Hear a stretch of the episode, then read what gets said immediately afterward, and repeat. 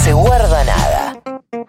Hasta las 9 en Futurock. Ahora dicen. Escuchábamos hace un rato a la ministra Bisotti hablar de las 4.000, entiendo que donaciones de órganos que se hicieron durante el año pasado y que esto era un número que hacía una diferencia respecto de lo que venía ocurriendo. Aparece entonces el programa Procurar, que tiene como objetivo aumentar justamente la disponibilidad de órganos disponibles, no, ya le dije disponibilidad, para que la eh, operación, el trasplante se pueda hacer cada vez que sea necesario. Vamos a hablar de esto y que nos cuente algunos detalles de dónde estamos parados el doctor Carlos Rosati, presidente del INCUCAI. Doctor, buenos días. Florencia Halfon lo saluda. ¿Cómo le va? Florencia, un gusto. Sorati es. ¿Y qué dije? Me confundido con un apellido que anda en otros temas. Ah, dije Rosati, pero eh, de, de, de mal dormida, perdón, perdón, leí Sorati y dije Rosati. Eh, qué fuerte sería, ¿no? Eh, Sería una- un- bueno, otro tipo de nota. Eh, doctor, cuéntenos dónde estamos parados respecto a esto y por qué el anuncio que hizo la ministra Bisotti hace una Claro. diferencia. Claro. El, te- el tema es así. En- la actividad de donación y trasplante en Argentina ha venido desarrollándose y creciendo en los últimos años. En el año 2019 alcanzó los niveles, los indicadores más elevados de la Mm. actividad de trasplante en general, tanto en el número de donantes de órganos como en el trasplante de órganos, trasplante de células, etcétera. Y después vino la pandemia, y con la pandemia, como es lógico esperarlo, en el mundo entero y en Argentina también, la actividad descendió mucho, digamos, las razones son fáciles de comprender, la incertidumbre de un virus nuevo, la pandemia, el impacto sobre los sistemas de salud, en fin, todo eso hizo de que cayeran, digamos, la actividad. Cuando decimos actividad nos referimos a la cantidad de donantes, a la oferta de órganos, de tejidos y de trasplantes. ¿verdad? O sea, pero perdón, Y las hay- propias familias durante la pandemia decían mejor no o que no, pasa? no, no, no, no, son temas más vinculados al sistema de salud, o sea, camas ocupadas por COVID, este, que la selección, digamos, o identificación del posible donante se hacía mucho más rigurosa, Claro. porque uno de los aspectos más importantes en el trasplante es tener garantía de no transmisión de Mm. enfermedades, y las enfermedades que pueden transmitirse son, bueno, tumorales, infecciosas y eso. Entonces, hay una selección muy estricta en ese sentido para seguridad del trasplante, ¿verdad? Bueno, todo eso se vio alterado, la logística, digamos, no había vuelo, por ejemplo, entonces este, no había manera de, de resolver muchas cosas en un país tan extenso como este. La actividad entonces cae, pero cae acá, cae en Europa, en Estados Unidos, en todos lados, en todo el mundo, ¿verdad? Y después en el año 2021 se empieza a recuperar en la medida en que también la sociedad empieza a recuperarse de la pandemia y empieza la vacunación y entonces se limita la presión sobre el sistema de salud. La actividad vuelve a, a comenzar a, avanzar. A principios del año 2022, de vuelta tenemos el Omicron, si recuerdan Sí. ustedes, diciembre, enero, febrero de, del año pasado fueron también complicados eh, este, por, por el COVID. Ahí hubo nuevamente un descenso, pero después llegamos hacia finales del año 2022 con una recuperación de la actividad a los niveles previos a la pandemia. Entonces eso nos pone bien, digamos, ha habido un sistema entre todos los organismos provinciales, el organismo nacional, sistemas de salud, que permitieron recuperar la oportunidad de trasplante en los niveles previos. Eso marca un piso, marca un nivel desde el cual hay que seguir creciendo y esos son desafíos muy fuertes. Por eso es que se pensó, venimos trabajando ya desde hace varios meses en pensar en la pospandemia, cómo seguimos, qué aprendimos en la pandemia, qué problemas identificamos y hacia dónde debemos seguir caminando. Y así es como surgen nuevos programas de intervención a las que a los que la ministra seguramente hacía referencia, como el programa Procurar, que implica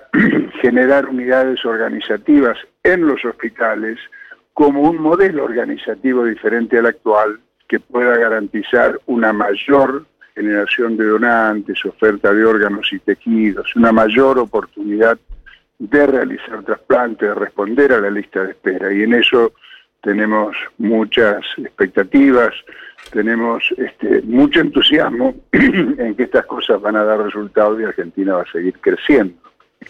Ahora sí, alrededor de 4.000 es un poco el piso de, los donantes o, lo mínimo que podemos esperar. ¿Qué, ¿A qué universos no estamos pudiendo llegar? Claro, ¿qué nos ocurre en este momento? Nosotros tenemos una lista de espera de alrededor de 7.000 personas que esperan por un trasplante de órganos y alrededor de 2.600, 2.700 personas que esperan por un trasplante de córnea. Ese es el desafío, ese es, ese es el problema que nosotros tenemos que dar respuesta. Y en general, los trasplantes se realizan, pero los tiempos de espera para el trasplante son prolongados. Tenemos que acortar esos tiempos, tenemos que poder trasplantar más para que eh, la espera del trasplante sea menor, para que los resultados del trasplante sean mejores, para que la calidad de vida de todas esas personas mejoren. No vamos a disminuir, seguramente, esto lo hablábamos ayer, no vamos a disminuir el número de lista de espera. ¿Por qué?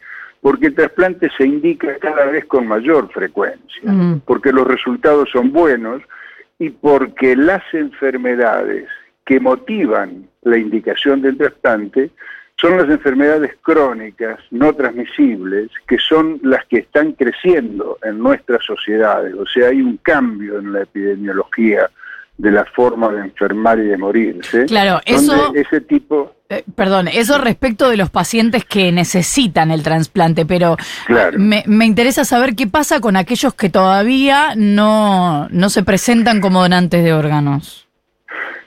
Es que nosotros tenemos una sociedad que tiene, digamos, una actitud muy positiva hacia la donación. De hecho, este, hay muchos datos que indican que mayoritariamente la sociedad acepta, tiene confianza en el sistema de donación y trasplante argentino. ¿Qué es lo que nos pasa? A ver. Que no en todos los hospitales, que no en todos los establecimientos de salud donde ocurren fallecimientos de personas, se piensa en la posibilidad de la donación. Y entonces transcurre el proceso del fallecimiento, digamos, sin que en los sin que existan protocolos en esas instituciones. ¿Y eso por qué? ¿Esto por qué? Ya, bueno, ese es el tema. Pero no, no, hay una legislación que, que dispone... No, no, sí, pero no, hace, no basta la legislación. Hay que tener organización, hay que tener profesionales entrenados, y eso es lo que cuando la ministra habla de unidades hospitalarias de procuración, quiere decir organización hospitalaria, o sea, que el hospital tenga en su estructura también, así como tiene determinados servicios que resuelven determinados problemas, se incorporen también unidades destinadas a, a este problema, a la generación de donantes, a partir del reconocimiento de la muerte. De eso se tratan la propuesta de las UPROT, que llamamos, o sea, unidades hospitalarias de procuración de órganos y tejidos. Eso, el hecho de contar con profesionales técnicos entrenados, formados y sobre todo organizados en la estructura de los hospitales, es lo que va a hacer que los hospitales se conviertan en el, en el núcleo central del sistema de donación y trasplante, en el actor principal. Hacia eso vamos, hacia un modelo de organización sanitaria intrahospitalario. Hoy día eso es relativamente así en algunos casos, pero en la mayoría de los casos el modelo dominante es el modelo que llamamos extrahospitalario, o sea, cuando en un hospital se detecta la posibilidad de iniciar un proceso de donación, hay una comunicación a un organismo de procuración y trasplante que está fuera del hospital que se desplaza al hospital y se hace cargo de la situación. Lo que queremos es ahora desarrollar mayor capacidad en los hospitales para que sean los hospitales los que puedan llevar a cabo un proceso de donación de manera integral y completa, sin necesidad de desplazamiento de equipos profesionales para poder concretarlo. O sea, aumentar las capacidades en cuanto a organización, a capacitación, a equipamiento, a protocolos de, de los hospitales. O sea, es lo que se llama, en, en, digamos, en este, en la jerga de, de, la donación y el trasplante, modelos de organizaciones intrahospitalarias. Y de esta manera, entonces vamos a ofrecer la posibilidad de que en todos los establecimientos sanitarios con internación donde ocurren fallecimientos, exista la posibilidad de ejercer el derecho a ser donante, que muchas, muchas, la mayoría de la sociedad, digamos, está dispuesta a ello.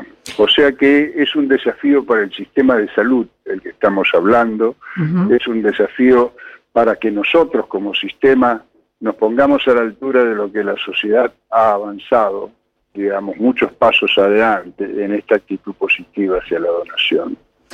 Es el doctor Carlos Sorati, según él no es el presidente de la Corte, aparentemente es el presidente del INCUCAI. Doctor, muchas gracias por habernos atendido.